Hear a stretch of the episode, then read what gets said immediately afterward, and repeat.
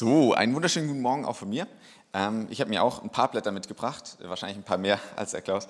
Ähm, auch da, so als Erinnerungsstütze ist es gar nicht schlecht.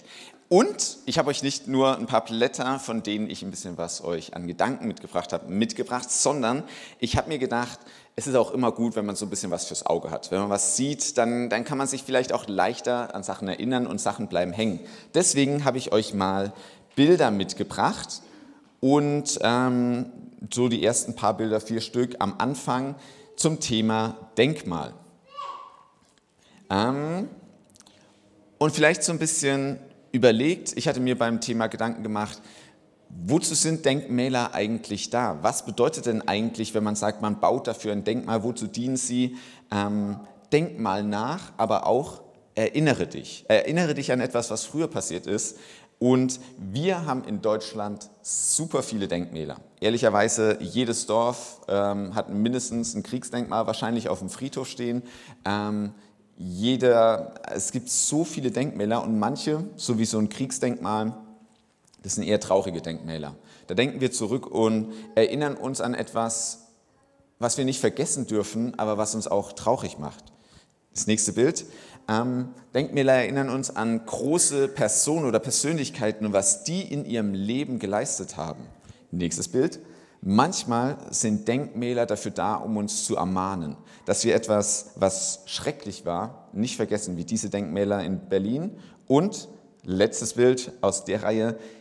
Ganz häufig sollen Denkmäler aber auch ermutigen, uns etwas Wichtiges, was wir nicht aus den Augen verlieren dürfen, vor Augen malen. So, und das finde ich so schön, dass Rio das als Stadt hat, diese Jesus-Statue, die über der Stadt drüber thront. Überall in Rio, von überall her, kann man diese Statue sehen. Ein richtig schönes Denkmal. Denkmäler haben also immer so ein bisschen eine Funktion, nämlich dass etwas nicht in Vergessenheit gerät. Und wenn ich so in meinem Leben überlege, dann merke ich ganz schnell, wie leicht Dinge vergessen werden, wie leicht sogar wichtige Dinge sehr schnell in Vergessenheit bei mir geraten. Und ich weiß nicht genau, wie ihr das so ein bisschen macht. Vielleicht, wenn ihr etwas Wichtiges nicht vergessen wollt, vielleicht schreibt ihr euch Notizen. Vielleicht macht ihr es mit so Haftzetteln und so und klebt ihr euch dann überall dahin, wo ihr vorbeikommt, dass ihr es etwas nicht vergesst, dass ihr es immer wieder so ein bisschen seht und euch dann daran erinnert. Habe ich mal gemacht, war ein riesiges Chaos. Überall hingen Zettel, weil ich überall mir gedacht habe, ich darf was nicht vergessen. Und dann waren es so viele Zettel, dass ich gar nicht mehr richtig drauf geachtet habe. Und dann habe ich die Sachen trotzdem vergessen. Ähm, vielleicht wenn ihr ähm, ein bisschen so diese Generation seid, die sich etwas ins Handy eintragt. Vielleicht macht ihr euch einen Eintrag ins Handy, dass ihr etwas nicht vergisst, einen Erinnerungstermin, der dann so ein bisschen aufploppt und euch an etwas erinnert. Ich persönlich, weil ich sogar zu faul bin, um mir dann was aufzuschreiben, arbeite ganz viel mit Bildern. Ich mache also die Kamerafunktion an und mache ein Bild, wenn ich mir was merken will. Manchmal von irgendwelchen Notizen, die ich mir aufgeschrieben habe, zack, Bild, dann habe ich es zwar nicht im Kopf, aber ich weiß, wo es ist. Ich weiß sehr genau, wo es ist. Ähm, wenn ich sehe, da liegt noch irgendwas, das muss ich noch machen, mache ich ein Bild davon und irgendwann gehe ich dann mal so die Bilder durch und merke, oh, da war noch was. Ähm, kümmere ich mich drum. Wenn wir in die Bibel schauen, ähm, dann würde eine moderne Art, sich zu erinnern, nämlich zum Beispiel das mit den Bildern, vielleicht so aussehen. Sorry, Ali, das ist jetzt die ganze Zeit. Ähm, Kannst ruhig unten lassen. Das, das schafft auch ein bisschen Atmosphäre. Ähm, vielleicht würde ein biblisches Selfie, also ein Bild von sich selbst, so aussehen. Mose am Dornbusch, der nicht vergisst, wie er so Gott kennenlernt. Oder nächstes Bild, was Gott dann getan hat. Die Ägypter, als die zehn Plagen losgingen. Ähm, oder nächstes Bild, Daniel in der Löwengrube, der sich gerade so richtig, einerseits vielleicht auch ein bisschen unter Adrenalin, aber auch freut, dass er verschont wird. Und letztes Bild, Jesus mit seinen Jüngern beim Abendmahl. Eine richtig schöne Erinnerung, die man nicht vergessen soll. Leider gab es diese Möglichkeit zu biblischen Zeiten noch nicht. Sonst hätte vielleicht Jesus auch noch mehr Follower zu Lebzeiten gehabt, ähm, dann erst in der zweiten Runde. Die Bibel ist aber trotzdem voll mit Denkmälern. Klaus hatte es vorhin schon so ein bisschen gesagt. Denkmäler, Erinnerungen, Gedächtnisstützen, Altäre, Steinhaufen, Gebäude. Immer wieder damit die Menschen nicht vergessen, was sie mit Gott erlebt haben, welche Meilensteine sie mit ihm zusammen erreicht haben und dass sie nicht vor Augen verlieren, Gott war da. Gott ist da und Gott wird auch da sein. Und gleichzeitig, wenn man in die Bibel reinschaut, dann ist sie voll mit Stellen des Vergessens. Wenn wir uns das Volk Israel anschauen, dann ist es ein ständiges Auf und Ab. Immer wieder mit Gott. Sie erleben etwas Unglaubliches, etwas Übernatürliches, ein riesengroßes Wunder, eine Bewahrung. Und dann, ein Kapitel später, scheint es so, als wäre das Wunder nie gewesen. Sie sind wieder im nächsten Tief und sind schon wieder ganz, ganz weit weg von Gott. Besonders stark merkt man es in folgendem Buch, dem Richterbuch. Nächstes Bild. Das sind 14 kurze Geschichten von Menschen, die als sogenannte Richter auftraten. Und bei diesem ganzen Buch und bei diesen einzelnen Geschichten hat man immer das gleiche Schema. Dem Volk geht es gerade besonders gut. Und deswegen haben sie angefangen, Gott zu vergessen. Sie sind nicht mehr so abhängig von Gott oder sie fühlen sich zumindest nicht mehr so abhängig. Und deswegen fangen sie an, dass Gott in den Hintergrund rückt. Dann kommt eine große Bedrohung und das Volk leidet. Manchmal sind es Feinde, manchmal ist es eine Hungersnot oder Armut. Es gibt unterschiedlichste Auslöser dafür. Und Gott erwählt sich einen aus dem Volk und sagt, ich will, dass du als Richter auftrittst, dass du das Volk wieder zurück auf die Spur bringst und zu mir führst. Die Richter sollen erinnern und ermahnen, dem Volk sagen, hey, kommt zurück zu diesem lebendigen Gott, der euch schon immer versorgt hat. Und das Volk kehrt um die Not wird überwunden und man könnte sich denken, oh, richtig schön, Happy End. Und dann geht das nächste Buch los und man merkt, es geht genau wieder von vorne los. 14 Mal. Und vielleicht kennt ihr aus dem Richterbuch Namen wie Deborah, Gideon, Simson und ganz viele mehr. Das Buch der Richter und ganz, ganz viele andere Stellen in der Bibel machen eins deutlich. Es ist für den Menschen normal, im Alltag Gott aus den Augen zu verlieren, ihn zu vergessen und eben nicht die ganze Zeit vor Augen zu haben. Wie als wäre da etwas, was den Menschen von Gott wegzieht. Von Adam im Garten, über Abraham und Hagar. Vom Volk Israel mit dem goldenen Kalb, über die Landnahme bei Josua, die Königszeit mit Saul und König David und Bathseba, die Geschichte, ähm, die Zeit der Propheten mit Jesaja und Jeremia bis ins Neue Testament. Bei Petrus, der auf dem Wasser geht, der gerade noch mitbekommen hat, wie Jesus 5000 Leute mit einem unglaublichen Wunder satt gemacht hat, der übers Wasser auf sie zukommt, der dann das Wunder erlebt, auf dem Wasser laufen zu können und gleichzeitig darin anfängt, ihn aus den Augen zu verlieren, zu zweifeln und unterzugehen. Und ich weiß nicht, ob es dir manchmal beim Bibellesen auch schon so gegangen ist, dass du dir gedacht hast, was sind das für, hm, hm, wie, wie, wie sage ich es besser als Steppen? Was sind das für, für Luschen? Ähm, wie, wie können die einfach so, gerade was unglaublich Tolles mit Gott erlebt, ein riesiges Wunder und im nächsten Augenblick Gott schon wieder aus den Augen verloren haben? Wie konnte Adam vergessen, dass Gott es wirklich gut mit ihm meint? Wie konnte Abraham vergessen oder denken, Gott hätte ihn vergessen und er würde sein Versprechen nicht halten? Wie konnte das Volk Israel in der Wüste vergessen, dass zwar dieser unsichtbare Gott sie befreit hat und kein irgendwie schön glänzendes Nutzvieh das getan hat?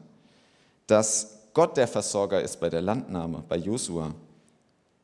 Wie konnte David vergessen, dass Gott doch alle Zeit bei ihm ist, auch wenn er was Dummes aller Machtmissbrauch und Ehemannmord und äh, dann Bathseba heiraten macht. Wie konnte Petrus so schnell schon wieder anfangen zu zweifeln?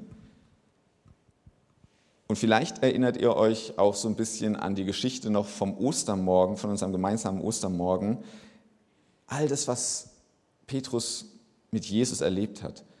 Sogar Auferweckung von Toten, von der Tochter des Jairus und von Lazarus. Er hat so große Sachen gesehen und dann, als der Hahn dreimal krähte, wird ihm klar, er hat es schon wieder nicht geschafft. Und die Bibel ist voll mit solchen Geschichten, mit Geschichten, wo Menschen Gott vergessen. Und man könnte sich denken, das ist ja doch irgendwie nicht, nicht besonders ermutigend. So, wenn, wenn die das doch nicht mal schaffen, wie soll ich das denn schaffen? Und da ist so ein bisschen der Trick drin. Die Bibel will kein perfektes Bild von einem perfekten Juden oder Christentum zeichnen, an dem wir alle scheitern würden. Du und ich genauso. Sondern sie zeigt ein realistisches Bild. So sieht unser Leben aus. So sah das Leben der Menschen damals aus und so sieht unser Leben heute aus. Wir schaffen es nicht täglich mit Gott so zu leben, so zu glauben, dass wir wissen, dass er jederzeit bei uns ist. Manchmal ist es eine Mischung, in der Bibel ist es häufig eine Mischung aus Angst und Druck. Bei uns ist es vielleicht heutzutage eher Stress, der uns das so ein bisschen vergessen lässt. Manchmal ist es auch einfach in der Bibel die Zeit, die vergangen ist, seit sie das letzte Mal was ganz Großes mit Gott erlebt hatten. Und deswegen ist es ein bisschen untergegangen. Oder, und ich glaube, da stehen wir heute auch so ein bisschen stärker sogar noch in der Gefahr drin, ihnen ging es zu gut und sie haben sich von Gott total unabhängig gefühlt. Sie haben sich gedacht, wofür brauche ich noch Gott? Ich habe doch alles. Wenn was Schlimmes passiert, selbst dann habe ich meine Versicherung. Die regeln das schon. Ähm, und ich bin zutiefst überzeugt, zwei Aspekte gehören da super stark miteinander zusammen. Nämlich auf der einen Seite, wenn man mit Gott unterwegs ist, dann erlebt man große, echt schöne, atemberaubende Dinge. Und auf der anderen Seite, man wird immer wieder merken, wie Gott in den Hintergrund rückt und vergessen wird. Beides gehört zusammen. Und ich bin mir sicher, ihr kennt diese Momente auch. Ich denke es mir manchmal in so Lobpreis bei einem Konzert, wenn gerade man eine richtig tolle Gemeinschaft hatte, dann fühlt sich Gott irgendwie so greifbar nah an. So als wäre er da und ich könnte jetzt einfach die Hand ausstrecken und ich würde ihn wirklich berühren. Oder wenn ich etwas Neues über Gott verstanden hatte, das war im Studium noch viel stärker, ist es heute immer noch öfters so, ähm, dann fühle ich mich irgendwie Gott wieder richtig nah, weil ich mir denke, ich habe ein bisschen mehr verstanden, wie Gott ist. Ich habe ein bisschen mehr davon gesehen, wie Gott aussieht. Wenn man eine Gebetserhörung hatte, was wofür man lange gebetet hat und man es zwar einerseits nicht beweisen kann, aber andererseits in sich drin ganz tief dieses Gefühl hat, das hat Gott geschenkt. Und ich weiß es persönlich, Gott hat mein Gebet erhört. Oder die Bewahrung in einer Situation, die viel schlimmer hätte ausgehen können und manchmal auch müssen. Die Umsorgung, dass Gott manchmal Probleme, für die wir gar keine Lösung sehen, einfach aus dem Weg räumt. Und wir merken, wie er Freiheit schafft. Und ich glaube, solche Erlebnisse im doppelten Sinne begeistern uns. Und wir werden feiern und jubeln und wir werden uns vornehmen, ab jetzt, ab jetzt ist alles viel leichter im Glauben und es wird wieder in Vergessenheit geraten. Es wird im Alltag kleiner werden, das Wunder. Und wir werden es aus den Augen verlieren und es wird wieder ein bisschen normal sein. Obwohl Gott uns das geschenkt hat, wird es sich als normal anfühlen. Und die Bibel zeigt uns da wie ein Spiegel, so ist der Mensch. So tickt der Mensch. Und weil wir so ticken, deswegen macht die Bibel ganz viele Denkmäler, ganz viele Beispiele dafür, wie das aussehen kann. Zum Beispiel 2. Mose, und sie richteten einen Steinhaufen. Oder an einer anderen Stelle, sie errichteten einen Altar. Oder ähm, als es um die Einsetzung des Priestersvolks ging, sie schnitten zwei Onyxsteine, umfassten sie mit Gold und hefteten sie auf die Schulterteile ihrer Kleidung, damit sie nicht vergessen. Immer wieder Ideen, wie schaffen wir es, Gott nicht zu vergessen? Von Gebäuden, von Dingen, die wir aufbauen, bis hin zu kleinen Sachen an unserer Kleidung. Und ich glaube, wir Christen, wir kennen das so ein bisschen.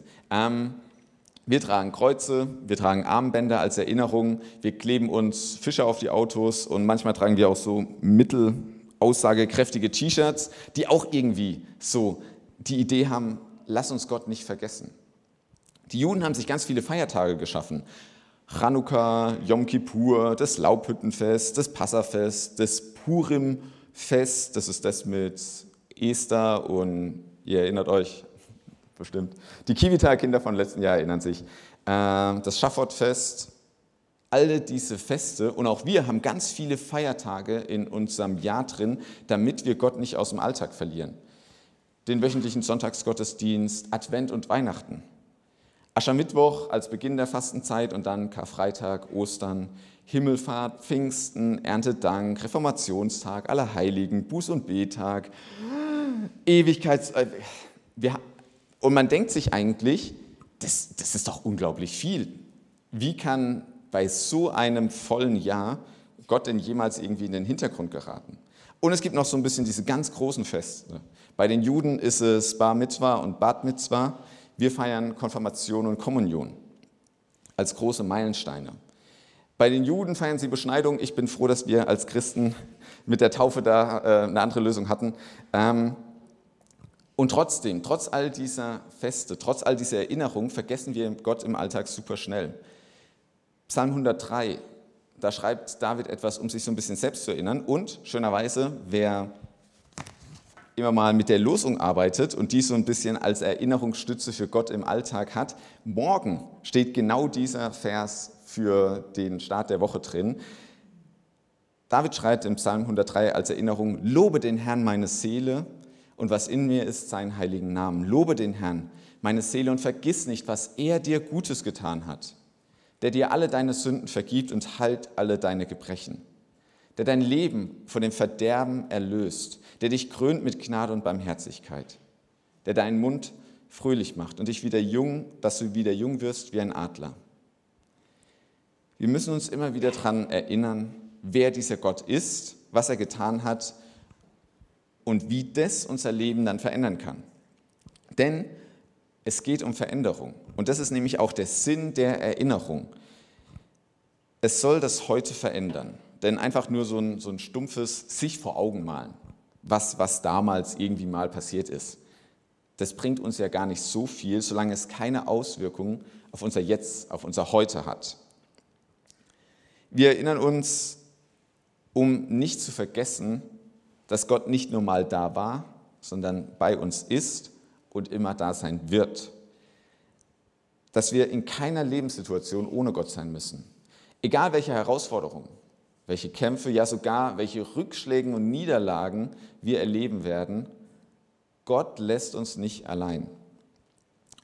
Und in einer Welt, die in den letzten Jahrzehnten so unglaublich schnell, rasend sich verändert hat, da gibt es etwas, da gibt es jemanden, der Bestand hat, der Halt gibt, bei dem wir Orientierung finden können, der mir durch seine Liebe zeigt, dass ich einen Wert habe und durch seine Taten und sein Opfer, wie unglaublich hoch dieser Wert in seinen Augen ist. Der mir dadurch hilft, meinen Wert auch unabhängig von Kleidung und Besitz, ja sogar von Aussehen und Fähigkeiten festzumachen. Und wenn wir das verstehen, dann wird es immer auch uns verändern. Wenn wir als Christen und Kinder hören das sowieso super häufig, aber ich glaube, jeder von euch kennt diesen Satz. Gott liebt dich und ist immer für dich da. Und wenn du ihn schon hundertmal gehört hast oder tausendmal gehört hast, dann ist es zwar schön, aber wenn es für dich so ein Standardsatz ist, ja, Gott muss ja, er hat ja irgendwie auch keine andere Wahl, als mich lieb zu haben, aber wenn du auf einmal merkst, was es bedeutet, Gott liebt mich, ich bin so viel wert in Gottes Augen, dass er seinen Sohn für mich opfert. Wenn wir das auf einmal von Herzen verstehen, ich glaube, das kann uns nicht anders als umhauen. Zumindest ging es mir so, als ich den Satz auch schon hundertmal gehört hatte und dann auf einmal wirklich verstanden habe, was das für mich bedeutet. Auf einmal ist mir, war mir vollkommen egal, wie ich in der Klasse irgendwie, wie die anderen Leute mich fanden. Es war mir vollkommen egal, auch wie meine Noten in der Schule waren. Daran muss man sich kein Beispiel nehmen. Aber ähm, weil, weil ich auf einmal etwas verstanden hatte.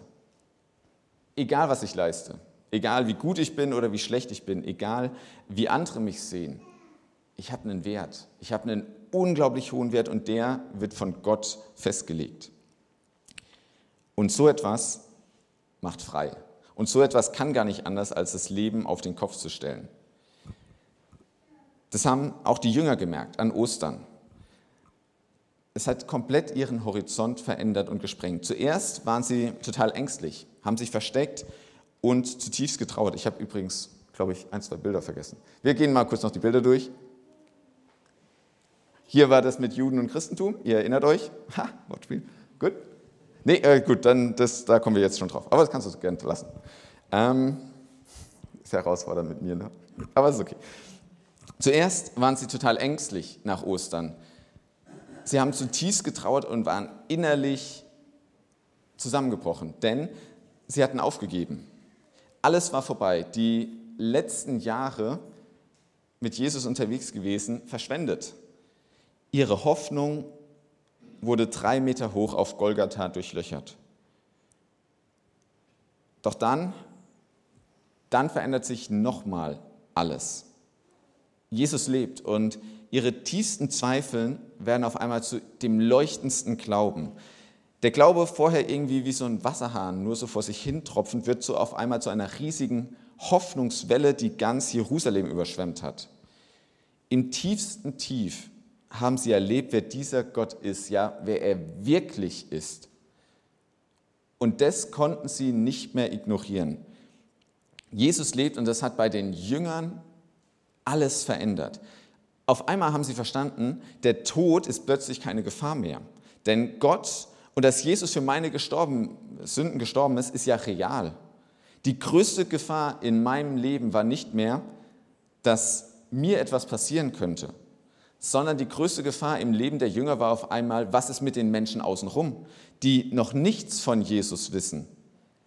Sie brauchten sich um ihr Leben keine Sorgen mehr machen zu müssen, denn sie wussten ja, wo ihre Heimat liegt und worauf sie zugehen. Und deswegen hatten sie den Kopf frei für andere Menschen. Und für diese zu brennen und diesen Gott vorstellen zu wollen. Für die Menschen machten die Jünger von Jerusalem sich in alle Himmelsrichtungen auf den Weg. Thomas ging nach Osten, Richtung Syrien, Iran, ja sogar bis nach Südindien. Markus ging nach Ägypten und legte da die Grundsteine der koptischen Christen. Paulus und einige andere Jünger machten sich auf Richtung Rom und von da aus so ein bisschen in die ganze Welt. Für diese Botschaft und für die Menschen, dass sie sie hören, haben die Jünger sich auf den Weg gemacht und die frühen Christen haben sich da angeschlossen. Und das ist irgendwie einerseits das Traurige, andererseits komme ich gleich darauf, warum es auch was Schönes ist. Für diese Menschen starben sie den Märtyrertod. Petrus, Andreas und Philippus wurden gekreuzigt. Bartholomäus wurde bei lebendigem Leibe die Haut irgendwie abgezogen und dann haben sie ihn gekreuzigt. Jakobus der Ältere und Thaddäus wurden mit dem Schwert umgebracht. Jakobus der Jüngere wurde mit einer Keule erschlagen. Thomas und Matthäus wurden der Legende nach mit der Lanze durchbohrt und Stephanus und Matthias wurden gesteinigt. Die Jünger lebten und starben, weil ihr Glaube und ihr Herz für die Menschen, die Gott nicht kennen, ihre Angst vor ihrem eigenen Tod bei weitem überschattet hat. Und ich glaube, auch wir wollen heute so erleben, dass Gott wirkt und unser Leben verändert. Vielleicht, und vielleicht sind wir da auch froh drum, ist es in Deutschland nicht so, dass ähm, das so aussehen muss und enden muss. Denn es sind schreckliche Arten zu sterben. Aber ihr Tod veränderte die Welt.